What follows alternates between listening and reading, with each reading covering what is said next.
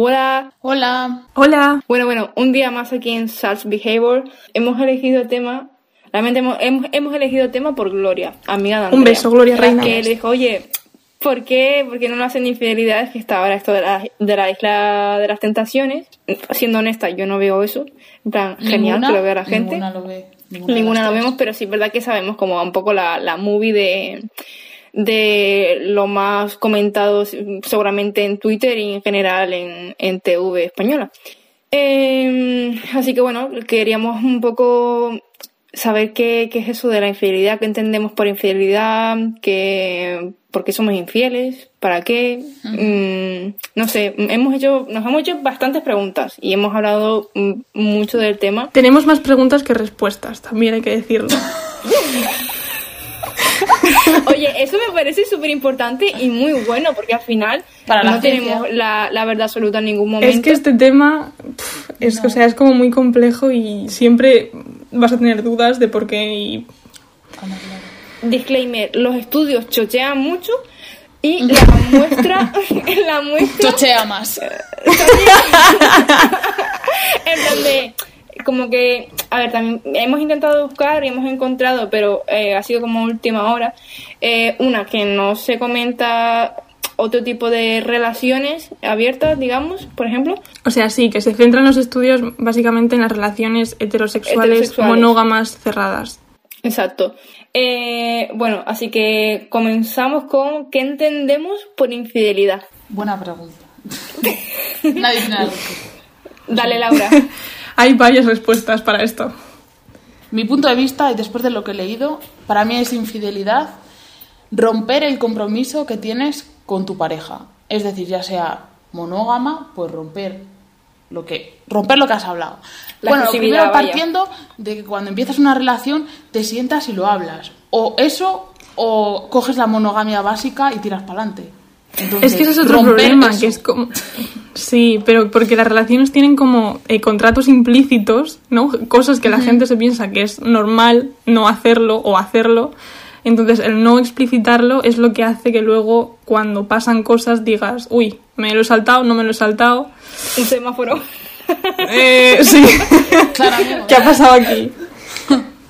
Eh, sí, pues sí, totalmente. O sea, bueno, eh, al final, como por lo que hemos estado leyendo, no hay una definición como tal, es muy subjetivo y todo es un, depende constan- constante, obviamente, como una la, la palabra clave en psicología.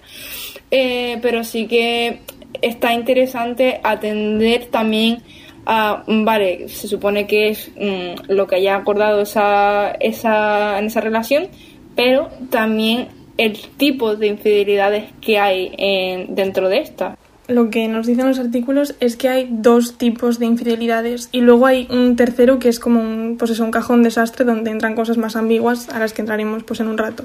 O sea, la primera y la que se conoce por excelencia es pues la infidelidad sexual, ¿no? En la que, o sea, prima lo sexual y no tiene por qué haber emociones o sentimientos hacia la otra persona, ¿no? Pues eso, o te vas una noche con alguien o algo puntual o yo qué sé, cosas de este estilo. Y luego está la infidelidad emocional, que ya es cuando tú te enamoras o tienes sentimientos por otra persona que no es tu pareja. O. Y entonces, más tiempo mm, con esa persona que con tu pareja. Efectivamente. Es como que te dejas llevar y a la vez pues estás traicionando eh, a la otra persona. Y luego tenemos pues el tercero, que es el cajón desastre, que ya entran cosas que depende de dónde estén los límites de cada persona. Hemos leído que, por ejemplo, eh, que, una que tu pareja fantasee con otras personas ya puede ser considerado como una infidelidad. Entonces aquí depende Sí. ya, pues eso, de los límites de cada persona. O enviarse fotos, o... O ver no pornografía. sé, flirtear o coquetear o ver porno también. Claro, O, por ejemplo, hacer una, una práctica sexual sí y otras no, o cosas así. Entonces, entonces eso ya... Claro, por ejemplo, darse un beso es infidelidad, eh, sexo no es infidelidad. Eh, Al revés, mierda. Eh, darse, darse un beso no es infidelidad, pero tener sexo sí. Pero vamos, O que sí que todo entra en lo mismo, en haber hablado antes Sí. los límites de la pareja y lo que se puede hacer y lo que no. Son más bien los Así tipos que- de actividades sexual socioafectivas que, se- que pueden haber y que se pueden dar en X circunstancias que, que la persona, la, la otra persona puede considerar infidelidad o no. Claro, porque hay cosas que te pueden doler más que otras. También, luego de infidelidad está la infidelidad, bueno, un poquito infiel, y luego está, me cago en tu raza, más traicionado pero fuertemente, entonces. Me encanta la, la- la clasificación. eh, debería tenerla así. Bueno, eh, también, a ver, mm, es un poco cliché la pregunta, ¿no? De por qué la gente es infiel, ¿no? Al fin y al cabo. Eh, pero obviamente está como latente siempre de, tío, porque esta persona se está mierda, en plan, está haciendo daño a, a su pareja, por ejemplo. De... Entonces, eh, hemos encontrado, eh, digamos, como Muchos. mucha diversidad en este por qué, porque cada una, pues, pues tiene, tiene su, su razón, que no es justificación, ojo, Claro, es que diversidad de motivos hay, vamos, Sí, infinitos. infinitos. eh, como siempre. Claro, motivos, o sea, cosas que te han llevado a hacerlo, pero que no te quita culpa. Sí, ¿eh? sí, hombre, hombre, eso no estamos en ningún momento Eso, justificando eh, la infidelidad.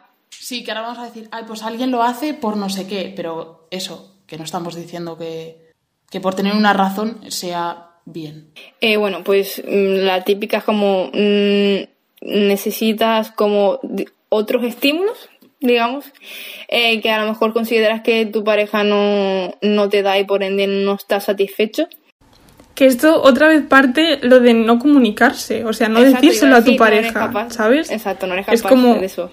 Sí, pero por ejemplo, si tú estás con tu pareja y a ti lo que te pone o lo que no sé qué es hacerlo con otra, pues ya está, es que es un- una persona sola. no Vale, en dar. caso sí, pero hay ocasiones en las que las relaciones sexuales se vuelven monótonas y el mm, avivar la chispa te lleva un esfuerzo y lleva, mm, pues yo qué sé, a- lleva a hablarlo, lleva a buscar alternativas X, Y, Z.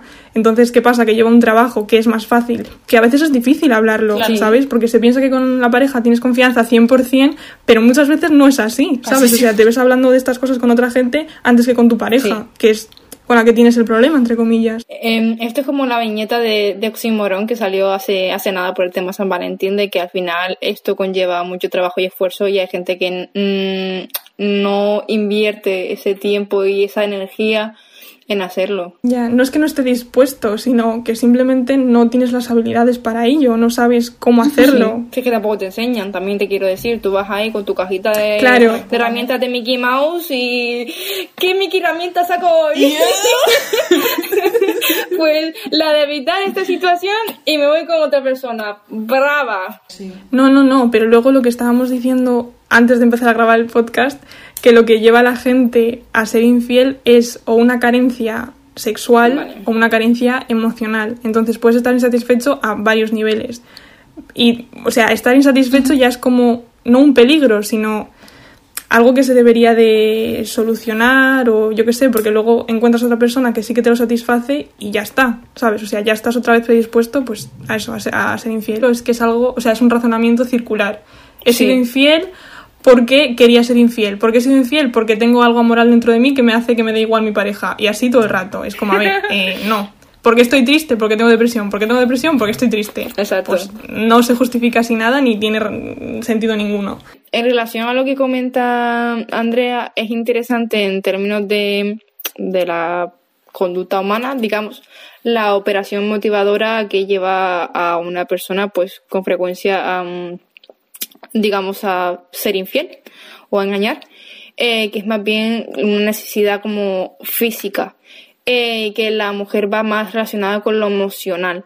Mm, Luego, otra de las cosas importantes, digamos, eh, es lo típico de si has engañado una vez, vas a engañar una segunda. O sea, a ver, hay que, o sea, hay que dejar claro que la frase esta que se dice siempre que si has sido infiel una vez, Sí. si has sido infiel una vez lo vas a ser siempre, es mentira. O sea, que no se, no es tan Sí. absolutista. No, no es si lo has sido una vez sí, lo vas a no, ser por siempre. supuesto. Obviamente, pues depende, porque puede variar. Eh, lo que me parece interesante aquí es entender, en plan, uno, eso, lo que has dicho, de no, no, no hay nada de si has sido infiel, vas a volver a hacerlo. Algo de lo que se repite mucho en algunos artículos que hemos tenido, en, uno en concreto no, se deja bastante claro que eso no es así, pero en otros sí que se veía como que si eh, eras infiel eh, la primera vez, eh, la segunda sí que tenía como mm, mayor probabilidad, digamos, y que, o que la otra persona estaba mm, hipervigilante constantemente de eh, esta persona me va a ser infiel porque la anterior vez ya lo fue. Y eso me parece como bastante interesante de cara a trabajar en la relación y que la otra persona ya deposita unas expectativas en base a la historia que tuvo eh, la otra persona que no tiene por qué Claro, pero continuar. o sea, hay que dejar claro que esto no se puede controlar. O sea, que tu pareja sea infiel o no, tú, por muchas conductas de comprobación Eso y que muy estresada que estés y muy celosa que seas, no. O sea, eso que estás haciendo no va a evitar que tu pareja sea infiel. Porque no depende de ti. Entonces, cuando comprendas que no tienes el control sobre eso, pues de allí, pues sanas lo que te haya pasado en plan con tu anterior relación. Sí, la persona podría decir, tío, pues estoy hasta eh, donde sea, porque exacto, eh, de que eh, mi pareja, imagínate, homosexual, esté todo el rato pensando que voy a ser infiel, le voy a ser infiel para que vea que puedo ser infiel si quiero, pero si no quiero, no. O sea, esa es otra. Por joder. Hombre, Por joder. Sí, pero eso- Sí, pero vamos, que da igual, relaja las tetas porque la culpa la tiene el infiel. Y si Totalmente. quieres ser infiel, pues va a ser infiel y ya está. Cortáis y Bueno, y eso de la culpa ah, depende de la situación. O sea, obviamente sí, mayormente va a ser el infiel, pero también puede ser cosa de dos en ese sentido. Entonces yo pienso que todo es un depende, no podemos tampoco aquí criminalizar eh, a, a la persona de por sí. Aquí estoy un poco a lo mejor siendo un poco juzgado de guardia y tomando... O sea, a ver, criminalizar no y culpar tampoco, simplemente responsabilizar de algo que ha sí, hecho. siempre, siempre. Ya Eso está. siempre. Responsabilidad afectiva siempre mi ciela. En plan, por ejemplo, eh, no sé si sabéis quién es María Valero, que es otra chica de Instagram que hace vídeos con Dante. ¿Dante os suena? Sí. Bueno, pues dos chiquillos de, de Instagram. Entonces María dijo que una vez le fue infiel, que una vez fue infiel y le fue infiel a su pareja de ese momento porque tenían una relación tóxica y que como que la, o sea, el hecho de haber encontrado otra persona que era mejor para ella entre comillas y haberle sido infiel con esa persona a su pareja como que le ayudó a dejar a esa pareja, ¿sabes? Y a escaparse de algo que era muy tóxico pese a que ella lo había intentado varias Sí. veces, ¿sabes? Pero esta era como, mira, te estoy haciendo daño para que me sueltes ya y me dejes irme, que no quiero nada más contigo. Entonces, en ese caso, ella decía, "Mm, lo volvería a hacer, o sea, es que dijo literalmente, lo volvería a hacer porque eso me ayudó a alejarme de, de esa relación, pero sabe que es algo que está mal, digamos. Sí, pero eso es otro ¿Sabes? motivo, o sea, eso es otro de los motivos que teníamos. En plan, quieres cortar con la persona, entonces no puedes por lo que sea o whatever. Entonces, eres infiel para tener como una razón de peso para decir, vale, pues corto. Ah, en plan, no, no, obviamente en ningún momento juzgo a esa chica por haberlo hecho porque si no estaba bien y tal, pues per- No, es que lo de perfecto. juzgar aquí, en plan, cada uno que haga lo que... Hombre, y tanto. Pero el cómo, cómo, eh, cómo ha llevado la situación es lo que obviamente digo, joder. Claro, a ver, Pero claro, a lo mejor está feo, anyways. Sí, estoy muy enamorada, por favor, recomiendo muy muchísimo The Good Place. Eh, así que bueno, esto es una, una escena que están Chidi y Michael y, y Chidi le pregunta si existen las almas gemelas. Y Michael responde que las almas gemelas no existen, que no se encuentran, sino que se crean. Entonces, eh, Michael decía que la gente se conoce, tiene sentimientos, y entonces cuando empiezan a construir una relación y me pareció precioso y creo que, mm, que es algo que tendríamos que tener todas muy en cuenta. Pues sí, porque siempre se piensa que es como todo una casualidad o el destino o bla, bla, bla, pero en verdad lo creas tú, ¿sabes? Mediante trabajo, esfuerzo y dedicación a esa relación. Ya, ya o no una infidelidad, si la relación se tambalea, si se ve que puede seguir adelante perfecto, se puede acudir al tema de terapia eh, de pareja, genial. Eh, pero vaya, que, que es un trabajo de fondo. Entonces, y si no, pues tampoco pasa nada, se acaba y ya está. Las cosas también acaban. So sad. No sé si estáis dando cuenta que básicamente, o sea, lo que decimos en todos los podcasts es bajad de la nube, dejad, o sea, todo lo que suena muy bonito y muy oh my god, nunca es la realidad. Así que lo siento amigos, pero No. Despertad. Disney. Sí, despertad de- del mundo de Disney, la verdad. Como otra reflexión sobre la infidelidad, hemos leído que la fidelidad como tal no es un estado final, sino que es un proceso que implica de manera consciente una decisión que estás tomando todo el rato. Es decir, serle, elijo serle fiel a mi pareja en todas las circunstancias o en todas las situaciones que se puedan dar en tu vida. Pero en realidad, ¿a qué le estás siendo fiel o a qué le estás siendo infiel? Esto es decir, si yo le soy fiel a mi pareja, ¿qué tan fiel me estoy siendo a mí mismo? Es decir, no le estoy siendo infiel al sentimiento de atracción o deseo que puedo tener hacia una persona nueva. Entonces, la infidelidad significa, pues eso, transgredir o romper el pacto de exclusividad que tú haces con tu pareja. Pero si tus sentimientos ya van más allá de eso, me refiero, en algún momento ese pacto se va a romper de todas maneras o simplemente vas a vivir engañado, ¿sabes? Diciendo, mira, no me gustas o me voy a alejar de esta persona que me está trayendo porque yo, ¿sabes? Quiero serle fiel a mi pareja, pero le estoy siendo infiel a mis sentimientos. Claro que por ser fiel a tu pareja, en verdad te estás siendo infiel a ti. Eh, El hecho es que eso pasa en plan de tú te estás reprimiendo al final porque nos, nos eh, volvemos al mismo. Es que el problema No aquí estás comunicando, no estás comunicándote sí. ni estás comprendiendo nada de la A vida. ver, o sea, me cago en mi vida. o sea, al final esto viene por no decirle a la otra persona de, de decir, mira, pues me está pasando esto con otra persona. Ya, pero es que yo, o sea, o sea, yo entiendo que hay que decir las cosas, pero luego es como, a partir de decir eso, ¿qué? Nadie dice nada. Pues por eso tenemos los problemas, porque esto es muy difícil. Pues sí, porque tenemos todos expectativas en la otra persona, pero mm, realmente nos, nos estamos así imaginando las cosas.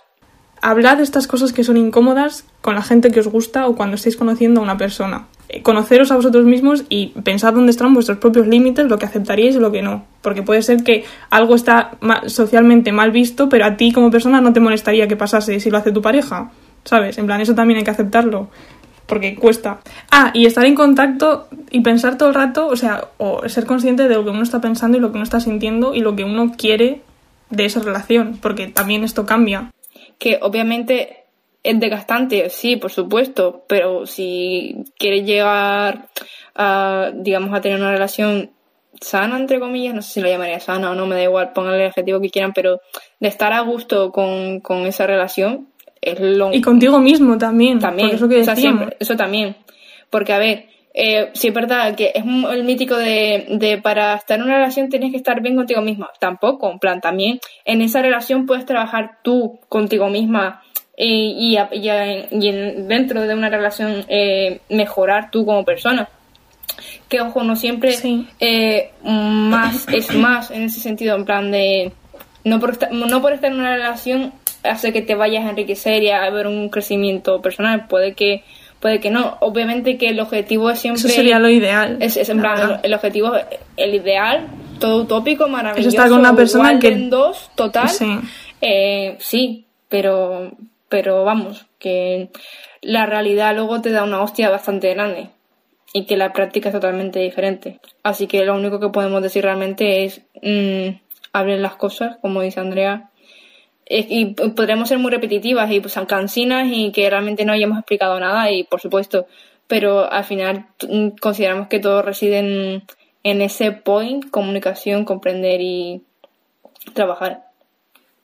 No, no se puede hacer otra cosa. Ole tú. Mm, Te como la cara. Así que bueno, en fin. ¿Qué opinas, Laura? Estás muy callada hoy. ¿Quién yo? Haz algún comentario en plan menos sentir y más y más follar. Pues no hay. Me ha petado la cabeza y no hay.